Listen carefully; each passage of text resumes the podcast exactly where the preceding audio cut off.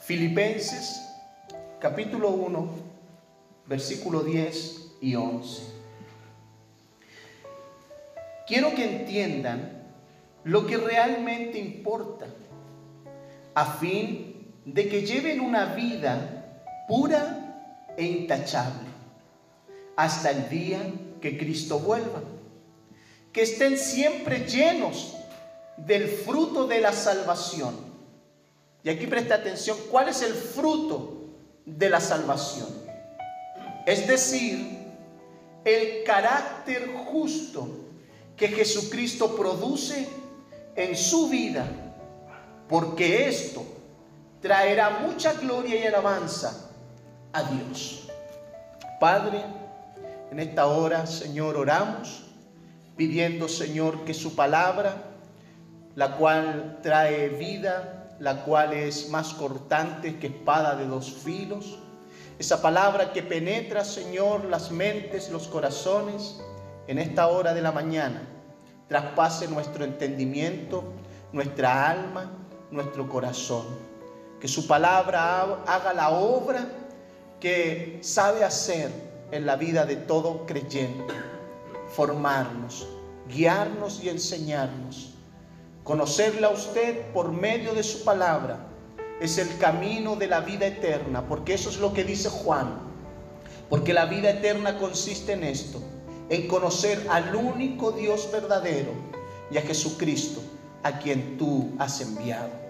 Queremos conocer tu voluntad, Señor, por medio de tu palabra, para nuestras vidas.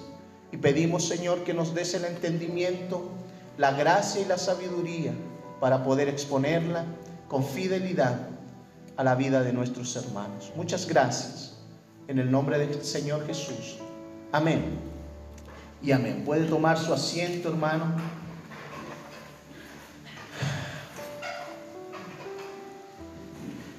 Bueno, hermanos, espero que usted se encuentre muy bien.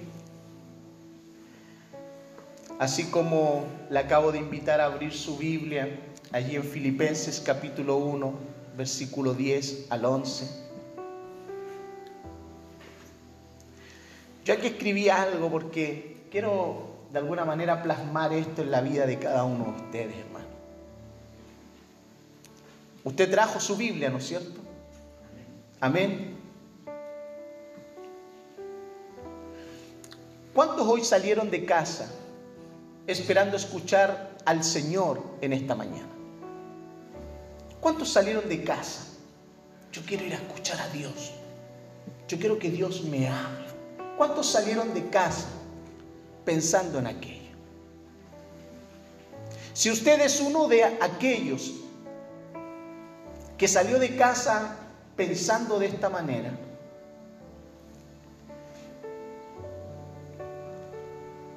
vino con su Biblia. Porque si usted vino a la casa del Señor esperando que Dios le hable, hermanos, usted tiene que venir con su Biblia.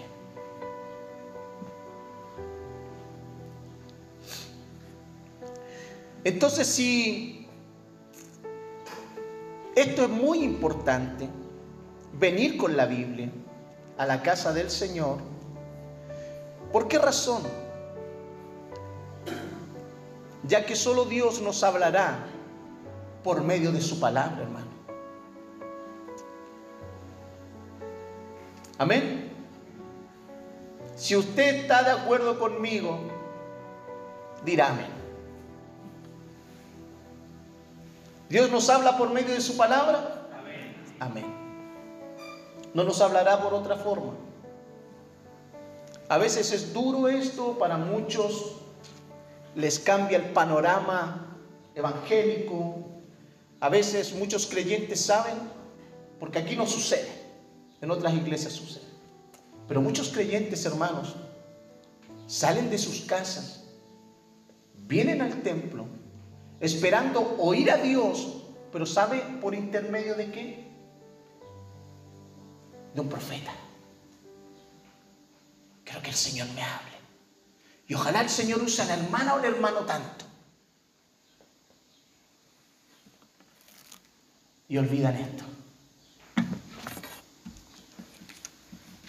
Aquí no pasa eso. Aquí todos estamos convencidos que Dios nos habla por medio de su palabra.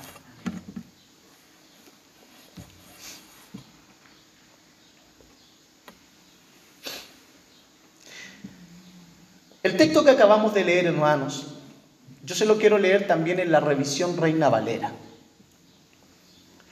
Porque aunque la nueva traducción viviente yo la encuentro una excelente Biblia para comprenderlo, pero los términos que ocupa Reina Valera nos ayuda a comprender este pasaje, las palabras que ocupa eh, Reina Valera. Se lo voy a leer. Para que aprobéis lo mejor, a fin de que seáis sinceros e intachables para el día de Cristo, llenos de frutos de justicia que son por medio de Jesucristo para la gloria y alabanza de Dios. Es más cortito, ¿se fijó? Pero ¿qué nos hace? Nos va a ayudar mucho a comprender este texto. El término aprobéis. Aprobéis. No se olvide de eso. ¿Ya? Y también utiliza la palabra sincero. Y la nueva traducción viviente ocupa de que debemos tener una vida pura.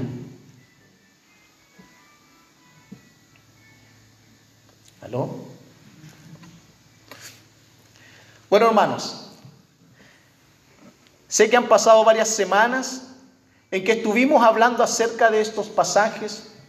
Solo quiero recordarles, para que podamos contextualizar, que vimos la importancia del amor controlado por dos principios. ¿Se acuerda que estuvimos hablando eso cuando el último, el último domingo que prediqué? Estuvimos hablando acerca del amor controlado y controlado por dos principios. Estos dos principios son principios reguladores que deben estar presentes en cada discípulo de Jesucristo. ¿Lo recuerda usted? ¿Recuerda cuáles son esos dos principios? ¿Cuál era el primero? Si usted ve su Biblia puede que se acuerde. Pero ¿cuál era el primero? conocimiento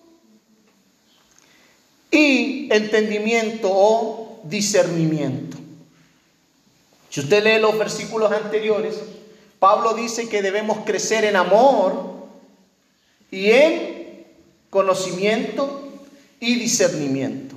Esos dos principios hacen del amor un amor regulable, un amor basado en los marcos de las escrituras basado en la voluntad de Dios, basado en los principios de Dios, basado en el carácter de Dios. Por eso es fundamental estos dos principios en la vida de todo creyente. También estuvimos viendo la identificación con el Evangelio. ¿Se acuerda que los hermanos de Filipo se identificaban con el Evangelio? ¿Y de qué manera lo hacían estos hermanos? Defendían y confirmaban la buena noticia. ¿Y se acuerda que yo expliqué esto de confirmar lo que significaba el término confirmar? Ellos confirmaban con su vida la buena noticia. ¿De qué manera? No simplemente parándose y diciendo, bueno, el Evangelio de Jesús te puede salvar. El Evangelio de Jesús te puede cambiar. Eso es una parte, es la mitad de la confirmación. ¿Cuál es la otra mitad de la confirmación? Que cuando yo estoy parado aquí diciéndole a los demás, Jesucristo te puede cambiar, Jesucristo te puede transformar, Jesucristo puede salvar tu alma del infierno, es que cuando la gente me vea, esté diciendo lo que Él está diciendo es cierto, porque también lo veo confirmado en su vida. Y estos hermanos de Filipo confirmaban con su vida el mensaje de la buena noticia, lo defendían. Era una defensa que ellos hacían, no andaban buscando, a ver, y buscando la mocha, es que yo tengo la verdad y tú estás equivocado. No lo defendían de esa manera. Ellos lo defendían con acciones, lo defendían viviendo en la palabra. Ellos confirmaban la defensa del Evangelio con su propia vida.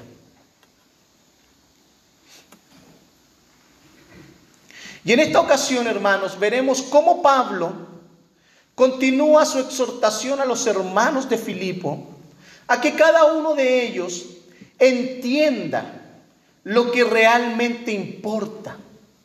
Porque en esta versión, la nueva traducción viviente comienza diciendo eso. Si usted lo lee, ahí, bueno, muchas gracias, hermano. Quiero que entiendan lo que realmente importa. ¿Se ha fijado cuando usted le está hablando al hijo y le está usted diciendo algo? Y el hijo no está entendiendo y usted le dice, pero quiero que lo entiendas, que esto realmente es lo que tú debes entender. Eso es lo que está haciendo Pablo. Le está hablando a sus hermanos y les está diciendo que él quiere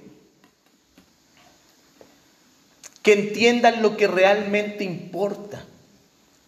Y esto, esto, hermanos, es algo que debemos seguir con mucha atención, ya que es muy común en medio de la exposición o en medio de la enseñanza de la palabra, ser tentados, ser inclinados a entender o querer entender lo que cada uno quiere o creer lo que cada uno quiere creer.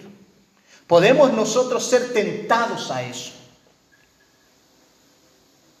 Y Pablo quiere que los hermanos realmente entiendan lo que verdaderamente importa. Nosotros podemos estar en esta hora escuchando la palabra y podemos ser tentados por nuestras emociones, por nuestros pensamientos, por nuestros ideales, movidos a querer entender lo que nosotros queremos entender. Y ese no es un camino correcto a la hora de exponer nuestra vida a las escrituras.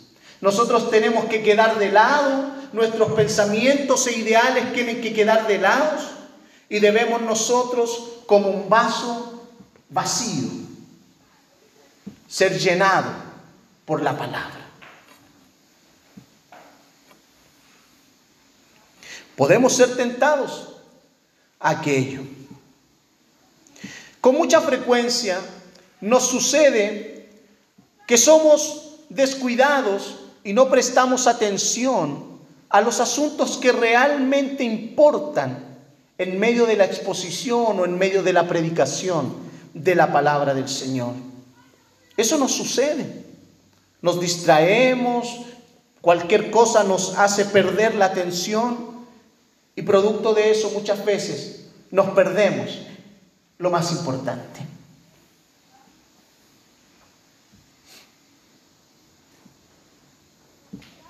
Y Pablo quiere que antes de seguir, antes de seguir la enseñanza, antes de seguir la exhortación,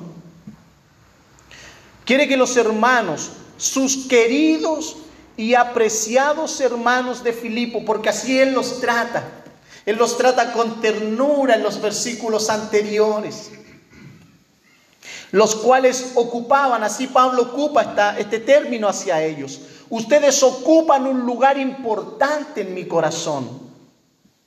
A esos hermanos Pablo les está hablando y les está diciendo que prestaran mucha atención a lo que realmente importa. La idea que Pablo quiere transmitir a los hermanos, que ellos tengan la capacidad de evaluar. Entender, hermanos, nos llevará a evaluar. Y eso es lo que Pablo les está diciendo a los hermanos. No simplemente que entiendan y dicen, ah, bueno, lo entendí. No, Pablo está diciendo, ustedes tienen que dar un paso más allá. Tienen que aprender a evaluar y darle prioridad a lo que realmente importa. Eso es lo que Pablo está transmitiendo a sus hermanos. Por eso el término que utiliza la versión Reina Valera, aquí está lo que yo le estaba diciendo, aprobéis, es un verbo que se utilizaba en la literatura antigua, en los análisis que se realizaban del oro para determinar su pureza. Ese es el énfasis de esta palabra, aprobéis. Y eso es lo que Pablo le está diciendo a los hermanos, que ellos aprobéis, que ellos evalúen y que sea de, de doble forma, porque a veces es fácil evaluar de aquí para allá. Pero la cosa cuando Pablo está diciendo que nosotros también debemos evaluar de aquí para acá. A veces nos es sencillo evaluar a los demás, pero también debemos evaluarnos a nosotros mismos. Entonces este término que ocupa Reina Valera, probéis, tiene esa connotación.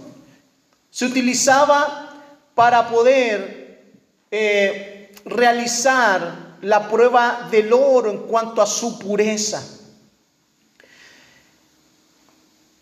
También tenía la connotación en cuanto a la evaluación de los bueyes en su labor, en su trabajo. Si el animal estaba cumpliendo bien su trabajo, si era útil o no era útil, si era defectuoso o no era defectuoso. Ese es el término aprobéis. La idea, permítame, bórrate ahí, ahí sí. La idea es que entendamos, hermanos, que debemos los creyentes tener la capacidad de evaluar. Y evaluar las prioridades que deben adoptar y practicar cada uno de los creyentes en Jesucristo. Debemos poseer ese conocimiento y discernimiento. Y eso es lo que Pablo venía hablando. Y esto es únicamente posible en la vida de aquellos que son espirituales.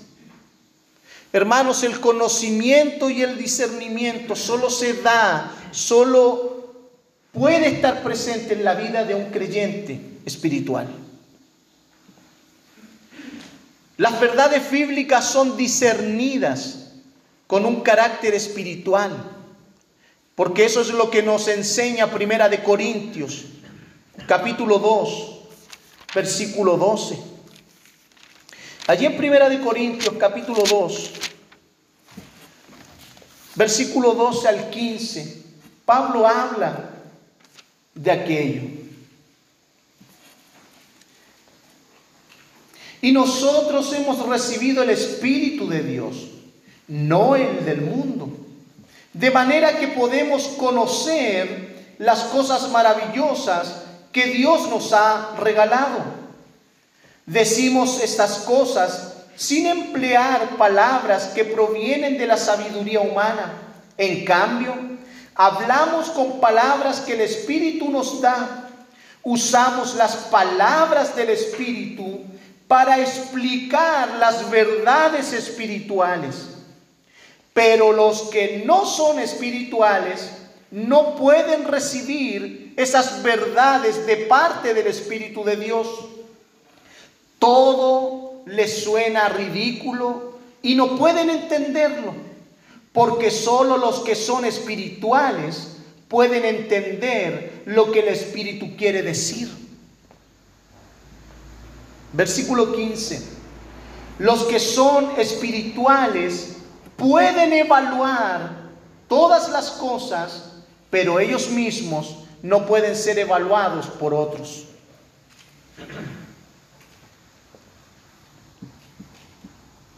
Un creyente, hermanos, que es espiritual, tendrá la capacidad de llevar su propia vida a lo que realmente importa. Un creyente espiritual hace eso. Si usted es un creyente, si usted es una hermana, un hermano espiritual, usted sabrá llevar su vida a lo que realmente importa.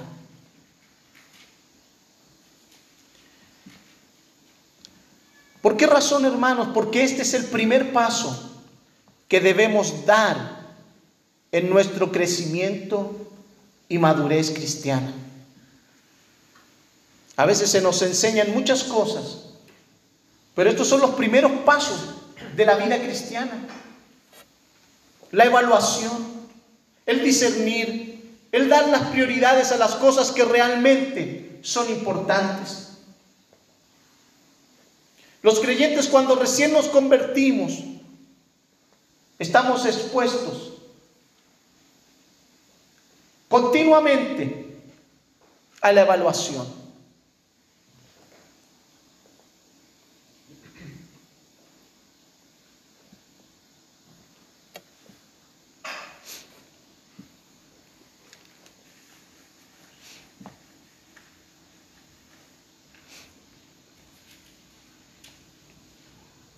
Por eso este es el primer paso que debemos dar en nuestro crecimiento y madurez cristiana.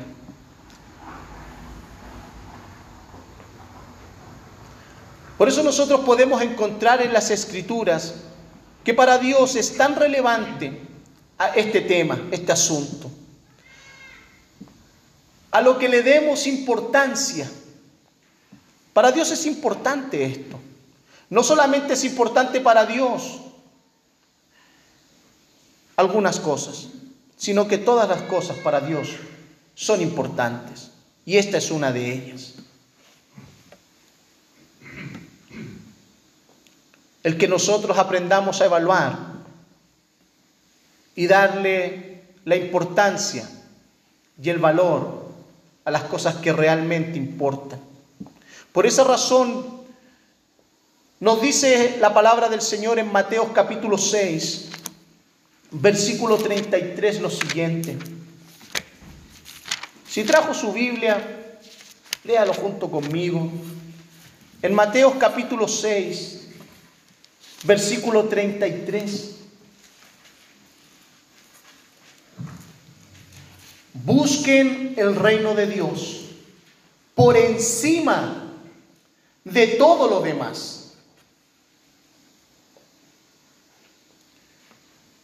No nos dice busquen el reino de Dios hasta donde ustedes quieran. No nos dice busquen ustedes el reino de Dios hasta donde usted, tú te sientas cómodo. No nos dice busquen el reino de Dios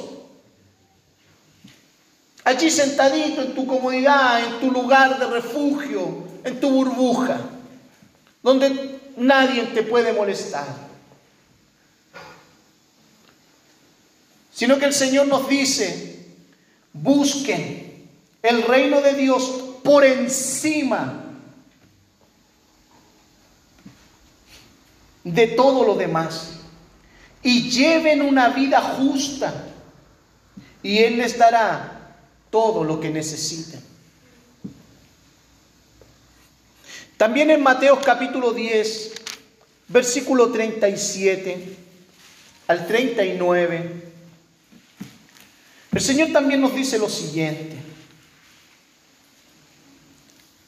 Versículo 37. Si amas a tu padre o a tu madre más que a mí, no eres digno de mí. Si amas a tu hijo o a tu hija más que a mí, no eres digno de ser mío. Si te niegas a tomar tu cruz y a seguirme, no eres digno de ser mío. Si te aferras a tu vida, la perderás. Pero si entregas tu vida por mí, la salvarás. ¿Y de qué nos están hablando estos versículos que yo le acabo de dar? De prioridades. ¿A qué le damos mayor valor? ¿A qué le, damos mayor importancia? Si acaso realmente estamos entendiendo lo que realmente importa en nuestra vida cristiana. en nuestra vida de fe. Porque hermanos, nuestra vida cristiana no se encierra en estos cuatro muros. Nuestra vida cristiana está allí en mi casa. Mi vida cristiana está en mi trabajo. Mi vida cristiana está en la educación con mis hijos. No está en este lugar. El problema es que muchos creyentes hacemos de la vida cristiana dentro de estas cuatro paredes. Y nos olvidamos de ser cristianos fuera de ellas. Y como nos olvidamos de ser cristianos fuera de estas cuatro paredes, a la hora de evaluar, a la hora de ver, no elegimos lo que realmente importa.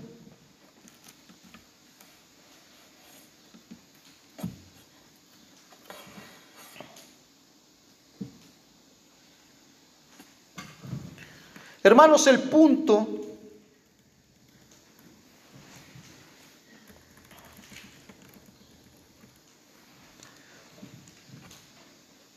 es muy sencillo. ¿Estamos sabiendo tomar las prioridades realmente importantes? ¿Estamos nosotros dándole las prioridades a nuestra vida de las cosas que realmente importan? Es sencillo el punto. No necesitamos tener un doctorado, una capacidad o algún curso de teología hermenéutica para poder entender estas verdades. Es simple.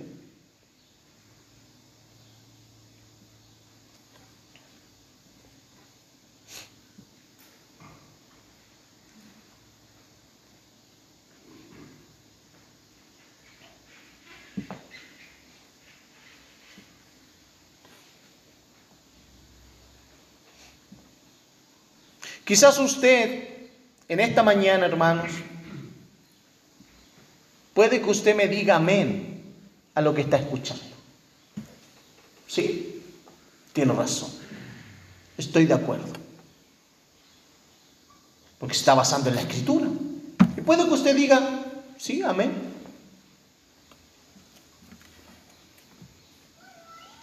Pero ¿qué hay del día lunes? Cuando hay oración en la congregación. ¿Qué hay del día miércoles cuando hay estudio de la palabra del Señor? ¿Qué hay del día viernes cuando volvemos a orar como iglesia? ¿Qué hay del día sábado cuando volvemos a estudiar las escrituras? ¿Y qué hay del día domingo cuando nos volvemos a congregar? ¿Sigue repercutiendo ese amén durante la semana? Porque usted me puede encontrar la razón y puede encontrarle la razón a cualquier hermano que predique en este lugar y que le exponga la escritura y que se lo dé a conocer a través de las fases bíblicas en las cuales usted no pueda refutar ningún error y usted puede decir amén. El asunto es qué pasa después al salir de estas cuatro paredes. Y eso es, el interés de Pablo. Quiero que entiendan lo que realmente importa. Porque es entender lo que realmente importa debe repercutir fuera de estas cuatro paredes. Debe repercutir con tu trato con tu esposa, Debe repercutir en tu trato con tu esposo. Debe repercutir en tu trato con tus hijos. Debe repercutir en tu trato con tus compañeros de trabajo, con tu jefe, con tus clientes.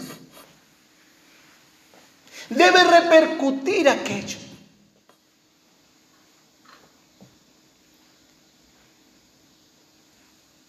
¿Estamos entendiendo lo que realmente importa? Es una muy buena pregunta, hermano. Yo cuando veía esto, me quedaba igual que usted mirando. Así estaba con la Biblia. Y me quedaba igual que usted. Porque a veces, hermano, y no a veces, casi siempre, no estamos entendiendo lo que realmente importa.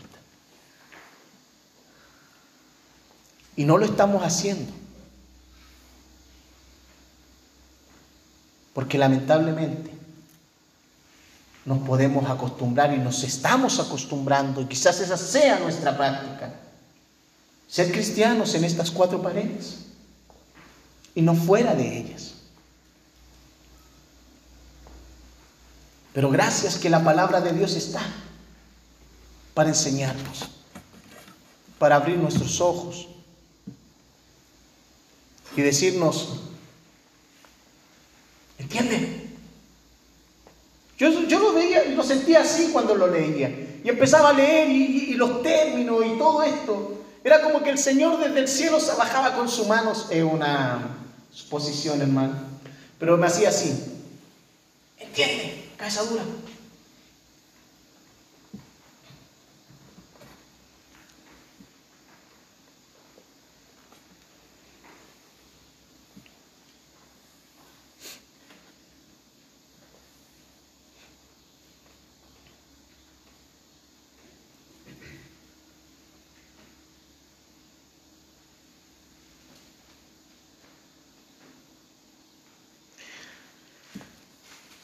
Lo que yo le acabo de mencionar no es todo.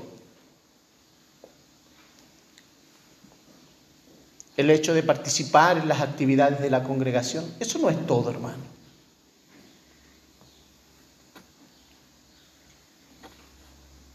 ¿Qué hay de nuestra comunión con Dios en casa?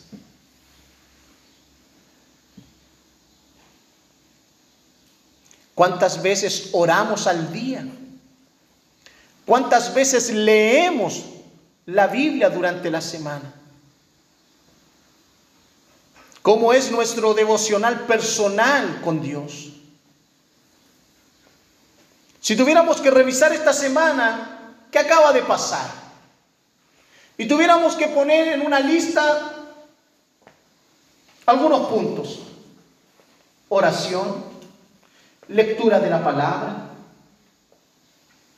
y tuviéramos que nosotros clasificar cuántas veces fuimos a orar con una rayita. ¿Cuántas rayitas habrían en la oración? ¿Cuántas rayitas habrían en la lectura de la palabra? Pero usted tiene que omitir lo del día miércoles, lo del día sábado, lo del día lunes, lo del día viernes. ¿Cuántas rayitas habrían en nuestra vida personal si tuviéramos que hacer ese pequeño ejercicio? Y esa es la realidad de nuestra espiritualidad. Usted se conoce.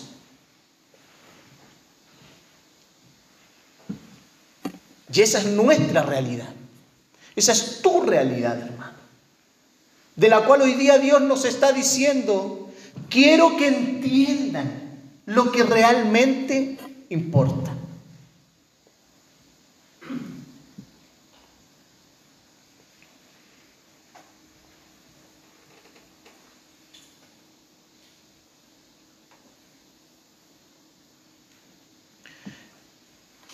Hermanos, la pregunta es, ¿son importantes en tu, en tu vida las prioridades de Dios?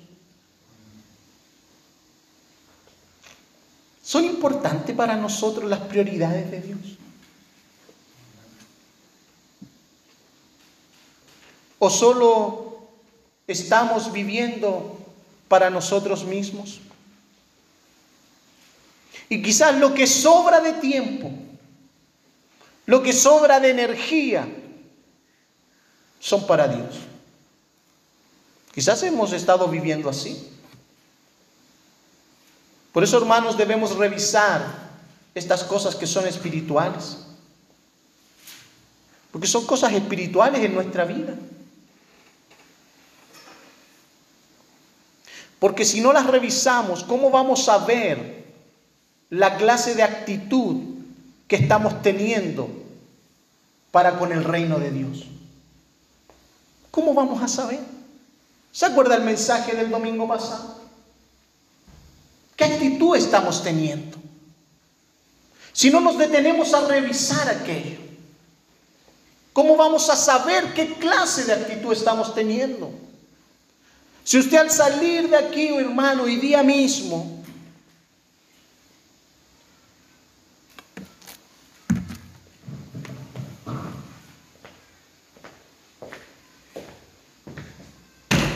hasta el próximo domingo.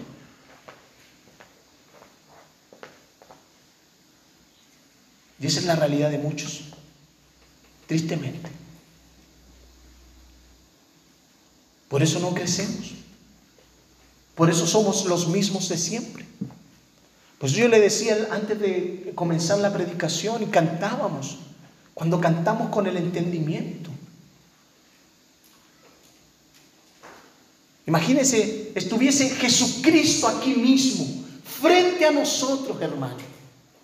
Y Él que discierne y conoce los corazones y que conoce lo más íntimo de nuestro ser. Y nosotros delante de su presencia, gracias sublimes. Y el Señor dice, pues yo no te he visto en la semana. ¿De qué? ¿Qué?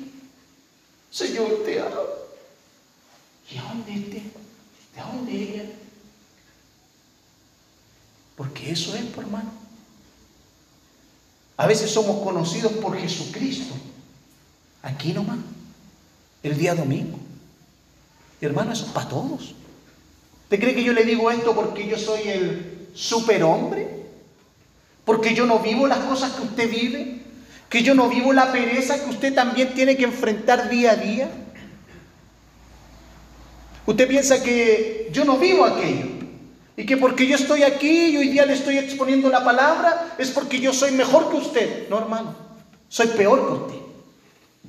Y tengo que redoblar mis esfuerzos cada vez más. Porque cada vez más me cuesta. Qué increíble. Que a veces uno entiende un poco más y más te cuesta. ¿Sabes más? Más te cuesta. Porque más tienes que esforzarte. Porque la carga es mayor.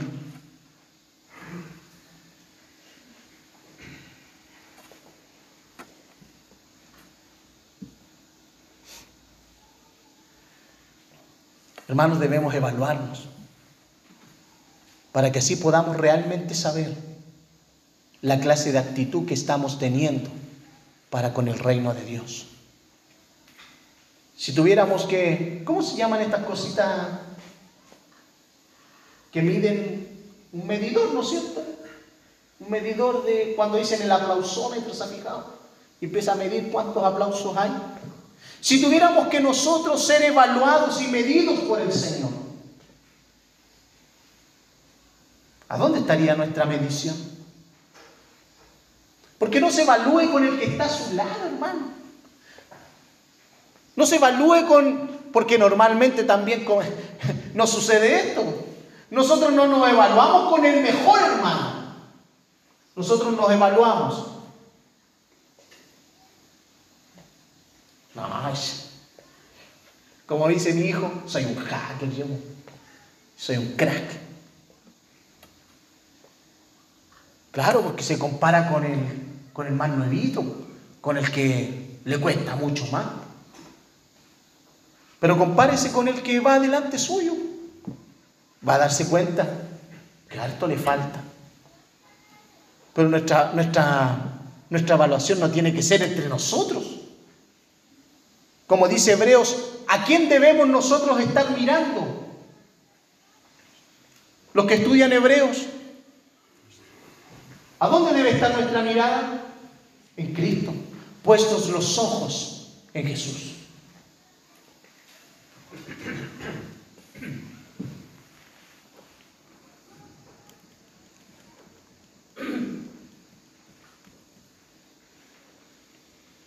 Hermanos, entender estas verdades traerán una vida pura e intachable. O como dice Reina Valera, seáis sinceros e irreprensibles.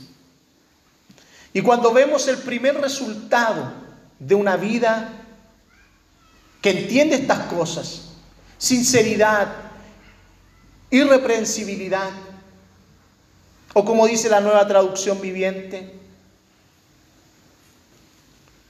pura e intachable, una vida pura e intachable. Cuando vemos el primer resultado a la luz de puro, podemos ser inclinados a una pureza inalcanzable. Podemos entender o pensar aquello. Pero el término que está utilizando Reina Valera, sinceros, nos puede ayudar a entender la idea del escritor, la idea de Pablo. Y este término que significa literalmente, ojalá usted lo pudiera notar, hermano, yo lo encontré genial. Juzgado por la luz del sol. Eso significa, literalmente.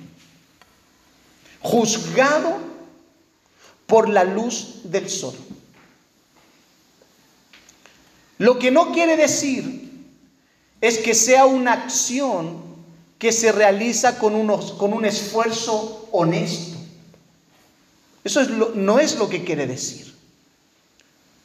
Ah, es puro, es sincero, se esfuerza, lo hace con honestidad. No, hermano, no está diciendo eso. No se está refiriendo a aquello. Más bien enfatiza la acción realizada con pureza, sin mezcla, libre de falsedad. Ese es el término. Y es una cualidad. Se acabó la pila. Es una cualidad que debe existir en cada uno de nosotros. Porque es un fruto, es parte de la vida cristiana. Es parte de la vida de cada creyente, hermanos.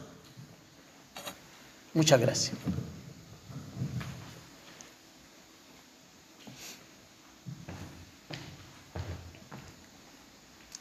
Por eso tiene la idea de esta expresión, el ser juzgado por la luz. Cuando una prenda de vestir es manchada y se limpia y a simple vista pareciera que ya no tiene la mancha. Pero si esta tela es expuesta contra la luz, las fibras de la tela mostrará que el producto, la tela, ha sido manchada. Por eso es una evaluación contra la luz. Hermanos, la idea es que nosotros podamos entender que Cristo murió en la cruz para liberar a la iglesia de toda mancha.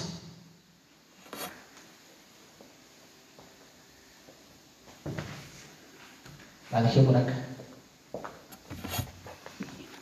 Acompáñeme a Efesios capítulo 5. Efesios capítulo 5. ahí atrásito de Filipenses. Efesios capítulo 5, versículo 25 al 27.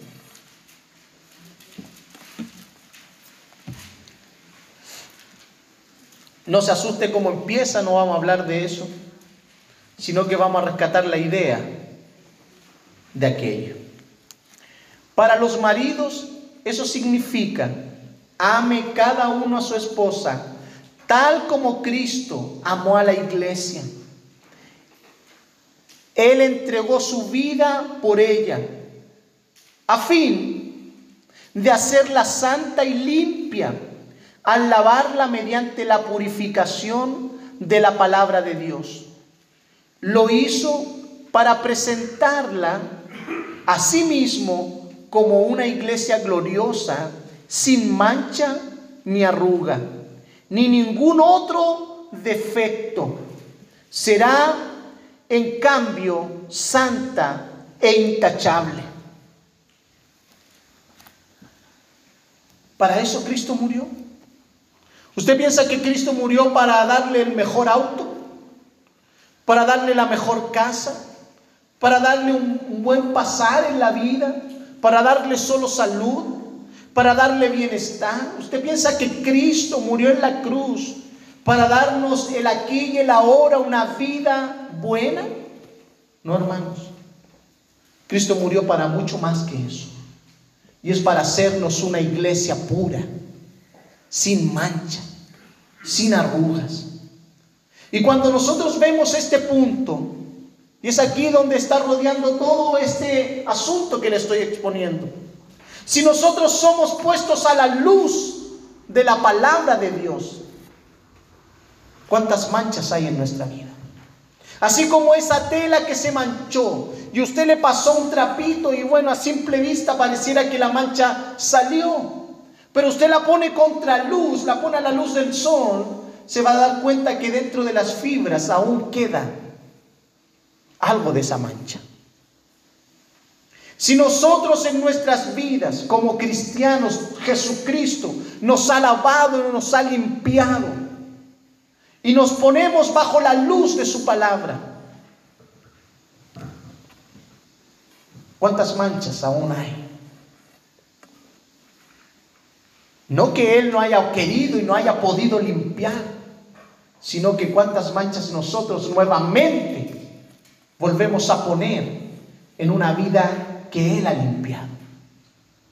Por eso su palabra dice claramente en Juan que el que ha pecado, que dice que tenemos un abogado y que el que confiesa sus pecados con su boca, que es Dios fiel y justo para perdonarnos y limpiarnos.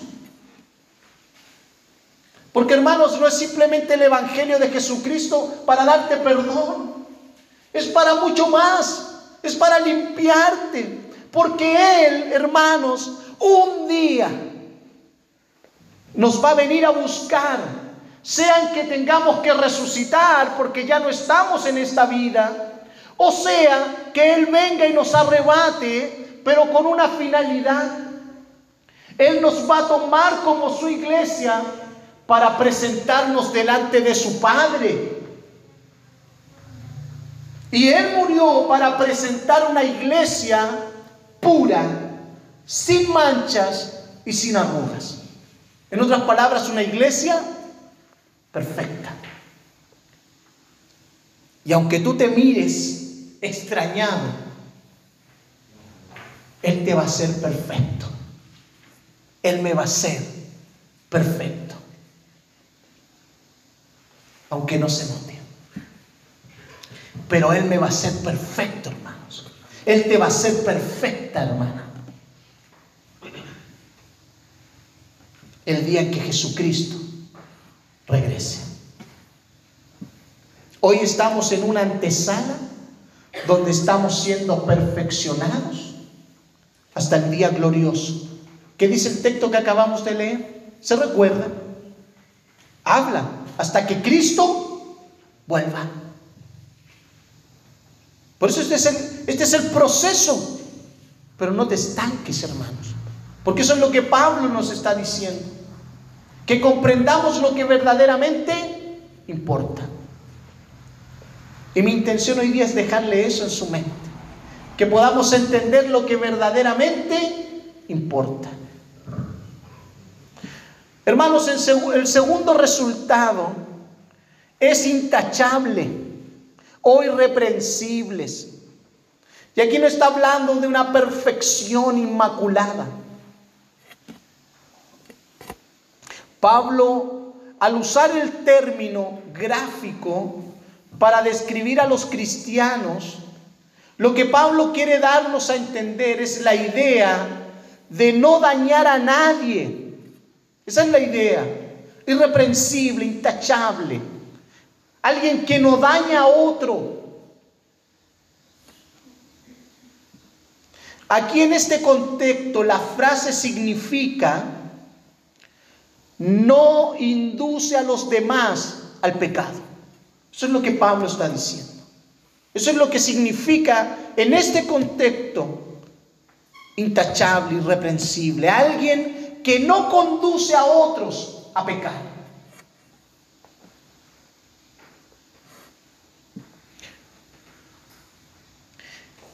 Y aquí esto es importante. La frase significa no conduce a los demás al pecado por medio de nuestra propia conducta. No, pues si yo no le digo a nadie que peque, peco yo solito. Pero te están mirando y otros aprenden y ven de ti y tú sin decir ni una sola palabra, tú estás induciendo a otros a pecar.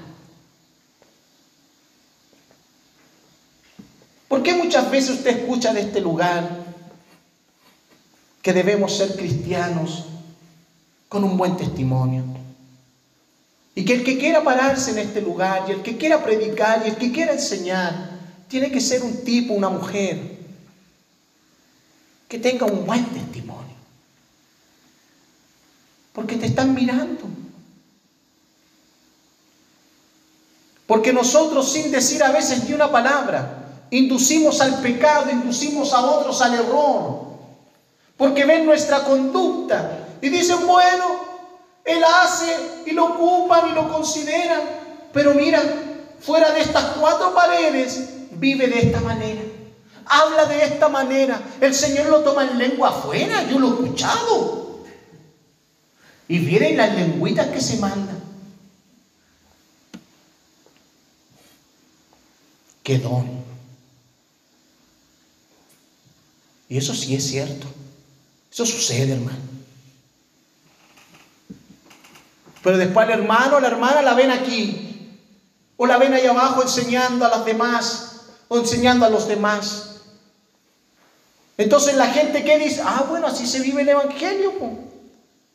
E inducimos a otros al pecado. Y esa es la idea de este término. Por eso, hermanos, en las congregaciones que procuran ser iglesias y hermanos bíblicos, los estándares de las escrituras deben ser los que regulen nuestra conducta, son los que deben regular nuestra organización como iglesia. Los estándares deben ser altos porque la escritura así los determina. Porque cuando los estándares se bajan, se produce eso. Los hermanos, las iglesias, empujan a otros a pecar.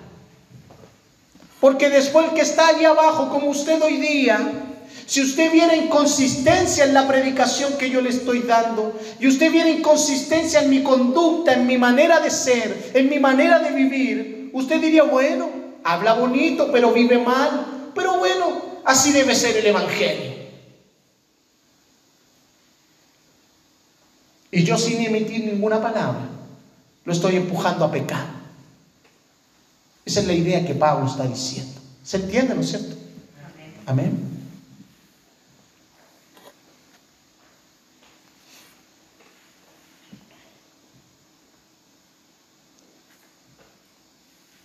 Hermanos, en muchas ocasiones nosotros no dimensionamos a cuántos estamos llevando al infierno. Y usted dice, ¡ay, le puso bueno! Infierno. Es que eso es lo que estamos haciendo, por hermano. Estamos conduciendo a la gente a la perdición cuando no vivimos rectamente, cuando no vivimos puros e intachables en el Evangelio. Y saquémonos este concepto de perfeccionismo, no hermano. Yo no soy perfecto. Pero usted tiene que ver en mí algo que sí demuestra que yo soy salvo.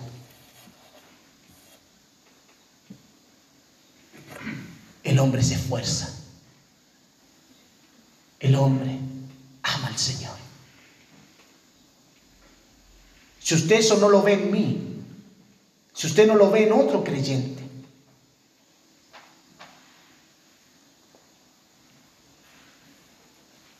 Si usted busca perfección en el otro creyente, si usted busca perfección en mí, no la va a encontrar. Y no la va a encontrar en su hermano. No la va a encontrar en su hermana. Lo que usted va a hallar va a ser a creyentes que están siendo transformados y como dice su palabra, van de gloria en gloria. Eso sí usted puede encontrarlo y eso debe usted verlo. Y si usted no lo ve, busque, busque, no ponga su mirada en ellos, en aquellos que no ve, ponga su mirada en aquellos que sí ve, que van de gloria en gloria, que van creciendo, que van madurando, e imíteles. Porque eso es, la, eso es escritural, eso es bíblico. Y lo vimos en Filipenses cuando lo estudiamos.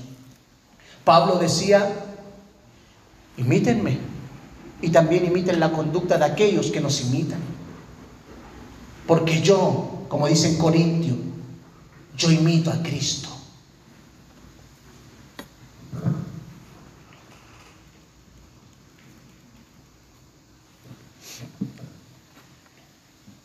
Por eso, hermanos, muchas veces no dimensionamos a cuántos llevamos al infierno, producto de nuestra conducta. A cuántos que no conocen a Cristo, estamos impidiéndoles que le conozcan. Producto de nuestro comportamiento y nuestra vida de fe tan paupérrima Mucha gente no quiere saber nada del Evangelio por culpa nuestra.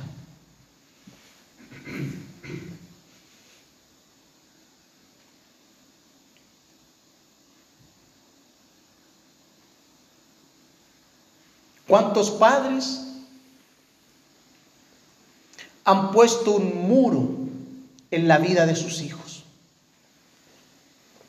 porque sus hijos ven su vida inconsecuente. ¿Cuántos? ¿Cuántos levantan muros en la vida de sus hijos? Porque sus hijos ven sus vidas y ven el aprendizaje y la enseñanza que sus padres les brindan. Uh, mamá, vamos a ir a la iglesia. No. No es domingo. Usted está enseñando. No se da cuenta, pero está enseñando. Me tengo que conectar a la oración, tengo tantas cosas que hacer. ya, mejor para el miércoles. Usted está enseñando. Y le está enseñando a qué le debe dar prioridad. Usted no dijo nada. Usted no dijo, ven, te quiero enseñar algo, siéntate aquí. Usted no hizo eso. Usted hizo algo mucho mejor que eso. Le enseñó con su ejemplo. Porque a veces usted llama a su hijo y lo puede tener una hora aquí. Y usted puede estar. Y el hijo ahí. Se paró y se le olvidó todo. Y qué increíble que a veces menos de cinco minutos ellos lo absorben y lo tomaron como un aprendizaje. ¿Por qué muchos muchachos no están aquí? No es culpa de la iglesia, hermano. Saquémonos de la cabeza eso. No es culpa de la iglesia. Es culpa de usted como padre. Porque usted no ha hecho su trabajo en casa. Y perdone que se lo diga así tan francamente.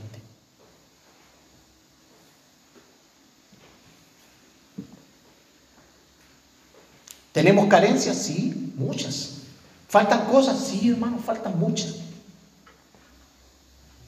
Pero la iglesia no va a hacer la tarea que tú tienes que hacer en casa. No lo va a hacer. ¿Qué puede hacer una iglesia con una hora, con dos horas a la semana? ¿Qué? Cuando son bombardeados las 24 horas del día por el mundo, hermano. ¿Qué puede hacer una iglesia con una hora de clase, con una hora de culto juvenil, con una hora de clase de escuela dominical? ¿Qué puede hacer una iglesia? Nada, por hermano. Nada. Si pasan más tiempo en el colegio que en la iglesia. y viera las cosas que se hablan a veces en los colegios, hermano. Que estos días yo quedé como condorito. Plop. De las cosas que me contaba mi hija. Y ahí uno después tiene que enseñarle y decirle, no, pues esto no es así, porque la palabra de Dios enseña esto. Ella después tomará sus decisiones cuando crezca. Pero yo cumplí mi tarea como padre. Le enseñé la palabra. Expuse a Dios como la prioridad de su vida, en sus decisiones. Y a veces nos quejamos y sabe que hermano, después los padres, cuando pasan los años, se lamentan. Y lamentablemente el tiempo se va. Y es un recurso no renovable. El, tiempo no vuelve. Y lo que usted no hizo hoy día, no lo va a hacer mañana. Lo que no hizo en esta semana, lo que no hizo este año, no lo va a hacer, ya pasó.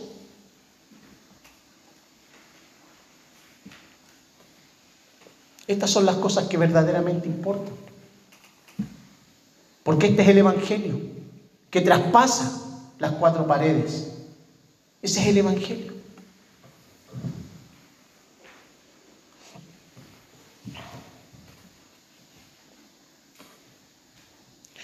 Muchas veces los niños, las familias, son como el niño con su madre. Le voy a contar una, una historia. Son como el niño con su madre. Están en el culto mirando atentos. Como el padre, como el esposo, está allí predicando. Está la esposa y los hijos ahí. ¡Wow!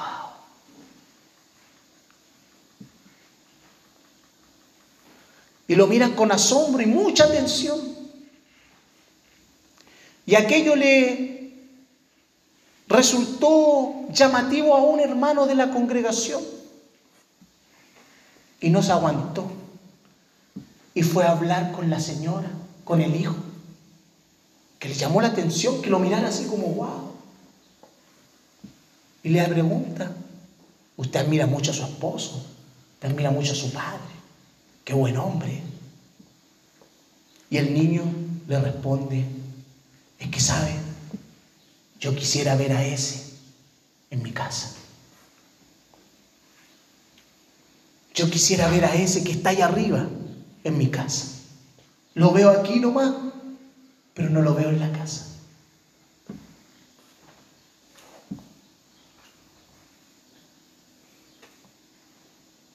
Esa es la realidad a veces.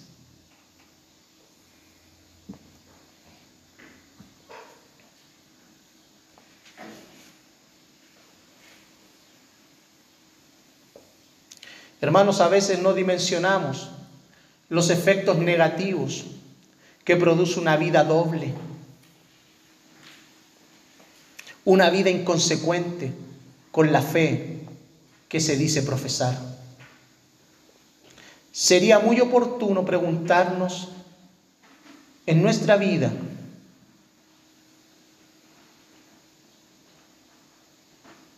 ¿somos un estímulo para que otros conozcan a Cristo? Yo le hago esa pregunta hoy día en esta mañana. ¿Es usted, soy yo, un estímulo para que otros conozcan a Cristo?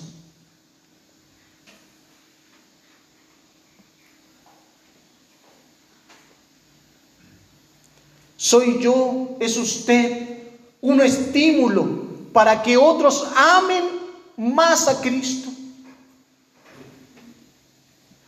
Hermanos, existe en nuestra vida una conducta tal que no tenga mezclas, que no esté mezclada con mundanalidad y espiritualidad. Hermanos, Pablo termina el versículo 11 diciendo que debemos estar llenos del fruto de nuestra salvación. Hermanos, los frutos son la evidencia de que somos realmente salvos. Y de los frutos que las escrituras hablan no tienen nada que ver con lo que nosotros erróneamente consideramos como frutos. Porque nosotros cometemos el error de considerar como mucho, de una forma muy importante, como frutos, algo relevante, las cosas que podamos desempeñar o hacer en una iglesia local. Hermano, ¿está dando frutos? Sí. Estoy en el coro. Estoy coordinando. Estoy predicando. Estoy en el sonido. Estoy ahí en las cámaras, ayudando. Estoy dando fruto.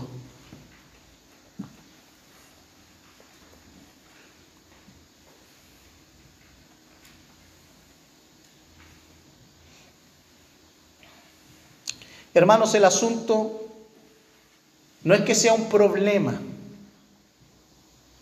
Y escúcheme bien esto. Que no quiero que entienda lo que no tiene que entender. Yo quiero que entienda lo que realmente importa. El problema no tiene nada que ver con lo que nosotros consideramos como frutos.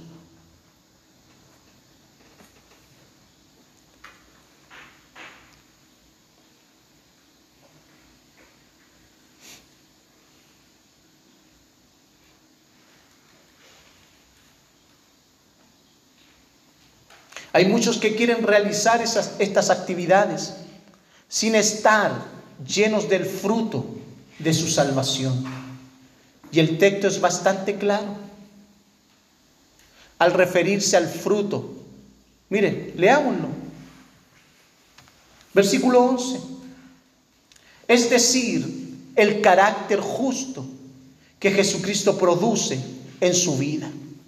Ese es el fruto de la salvación el carácter. Mi hermano, mi hermana, ¿cuánto hay del carácter de Cristo en tu vida? ¿Cuánto hay del carácter de Cristo en mi vida?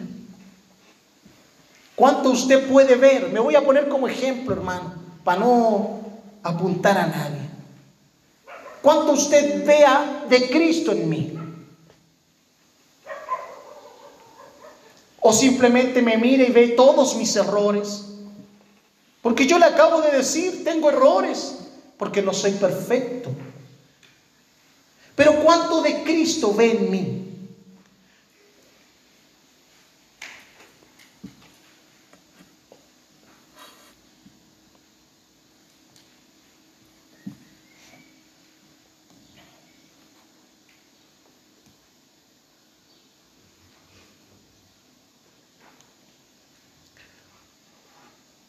¿Cuánto está afectando nuestra mente?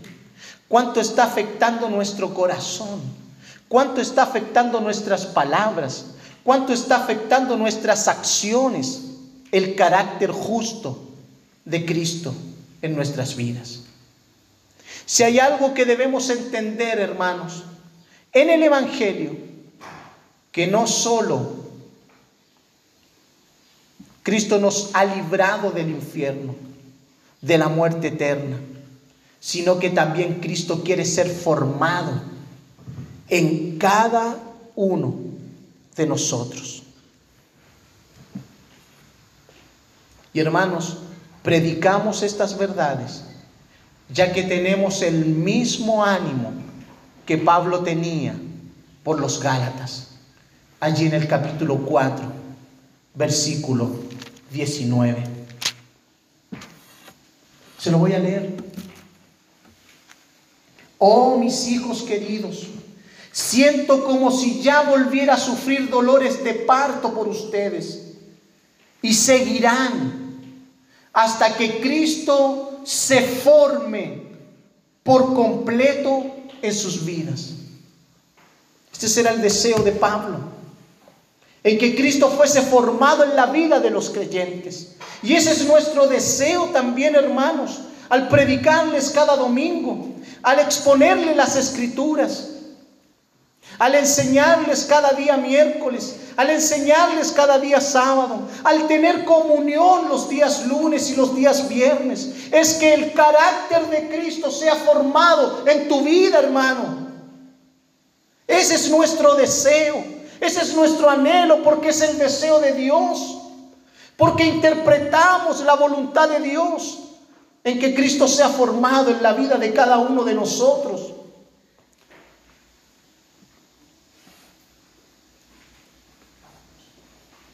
Hermanos, cada uno de nosotros estamos llamados a ser como Cristo. Por eso debemos ser imitadores de Cristo y de todos aquellos que con su vida demuestran ser imitadores de Cristo. Porque eso es lo que nos dice Pablo, que lo vamos a ver más adelante allí mismo, en Filipenses capítulo 3, versículo 17 al 18. Amados hermanos, tomen mi vida como modelo y aprendan de los que siguen nuestro ejemplo, pues ya les dije varias veces y ahora se los repito de nuevo con lágrimas en los ojos. Hay muchos cuya conducta demuestra que son verdaderamente enemigos de la cruz de Cristo. Hermanos, termino diciendo,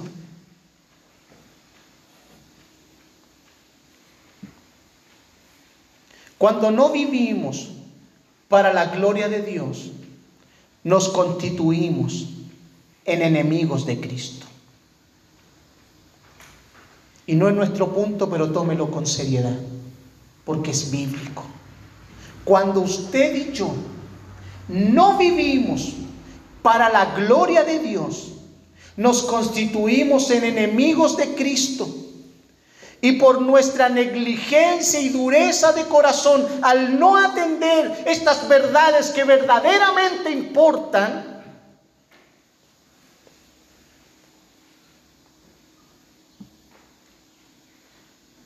Podemos estar caminando aún dentro de una iglesia en contra de Jesús. Usted puede estar sentado hoy aquí, escuchándome a mí, hermanos, escuchando la palabra de Dios. Y usted puede estar sentado aquí, siendo un enemigo de Cristo.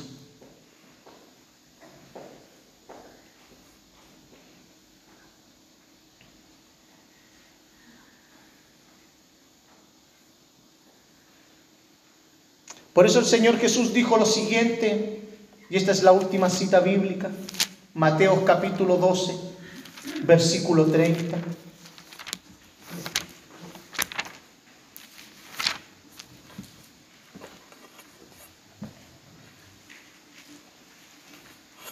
El que no está conmigo, a mí se opone. Y el que no trabaja conmigo, en realidad trabaja en mi contra. ¿Tiene la reina Valera, hermano, ahí?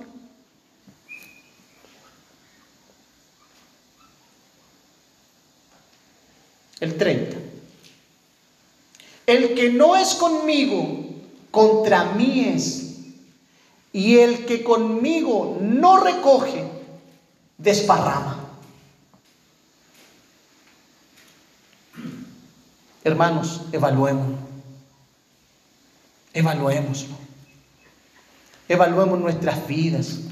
Evaluemos nuestro servicio a Cristo.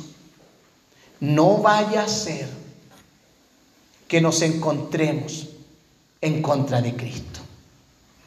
No vaya a ser que estemos caminando en su contra por no estar viviendo para la gloria de Jesús. Amén.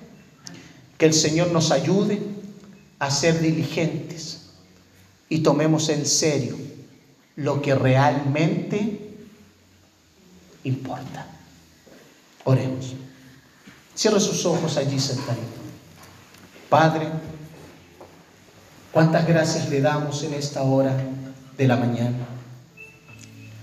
Señor, ¿qué podemos hacer frente a su palabra? Enmudecer. No podemos hacer otra cosa.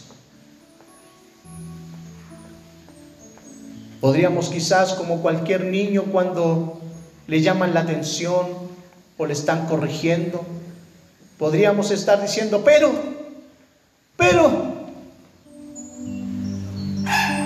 pero la actitud más correcta que podemos hacer es guardar silencio y reconocer cuánto nos falta. Y que ese reconocimiento nos lleve a cada uno de nosotros a decir amén, pero un amén tan fuerte, no para que se escuche dentro de este lugar, sino que ese amén se escuche el día lunes, ese amén se escuche el día martes, ese amén se escuche el miércoles, el jueves el viernes el sábado, hasta el próximo domingo, donde ese nuevo amén volverá a sonar para acompañarnos una semana más, para acompañarnos a tener y descubrir cómo, Señor, crecemos en su presencia, cómo, Señor, vivimos para su gloria. Ayúdenos, Señor, a entender lo que realmente importa. Ayúdenos, ayúdenos, Señor, a abrir nuestros ojos. Ayúdenos, Señor, a mirarlo a usted por sobre todas las cosas. Ayúdenos a seguir el consejo de su palabra, la cual, Señor, cuida nuestras almas. Señor, bendiga a nuestros hermanos de la congregación. Bendiga a los hermanos que han venido hoy a exponer su vida a la luz de su palabra. No a la luz del pensamiento de algún hermano, no a la luz del pensamiento de una congregación, sino a la luz de su palabra, Señor. Guíenos, Señor. Guíenos cada día a buenos pastos, a pastos verdes que apacentan nuestra vida porque usted es el buen pastor que tiene cuidado de nosotros. Gracias Señor por su palabra compartida. Ayúdenos a ser los receptores correctos para poder tener la actitud correcta ante su palabra. Muchas gracias le damos en el nombre del Señor Jesús. Amén y amén.